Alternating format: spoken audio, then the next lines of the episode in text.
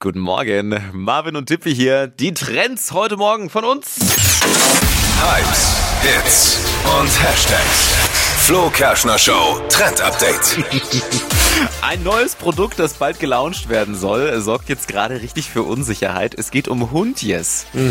Ja, ist ein Produkt von Katjes zusammen mit dem Hundestar-Trainer Martin Rütter. Und äh, der ist mit seinem Hund Emma auch vorne auf der Packung zu sehen. Deswegen Hund yes. Ja. Verstehst du? Ka Hund und Katjes. Ja. Hund yes. Aber es ist halt nicht so ganz klar. Es ist Weingummi in Hundeform mit Lakritzgeschmack. Aber viele fragen sich jetzt halt, ist es ein Leckerli für einen Hund oder für Herrchen und Frauchen? Im Netz wird gerade schon heiß diskutiert und äh, es ist tatsächlich ein Gutzi für die Hundehalter. Also nicht für Wuffi. Ja?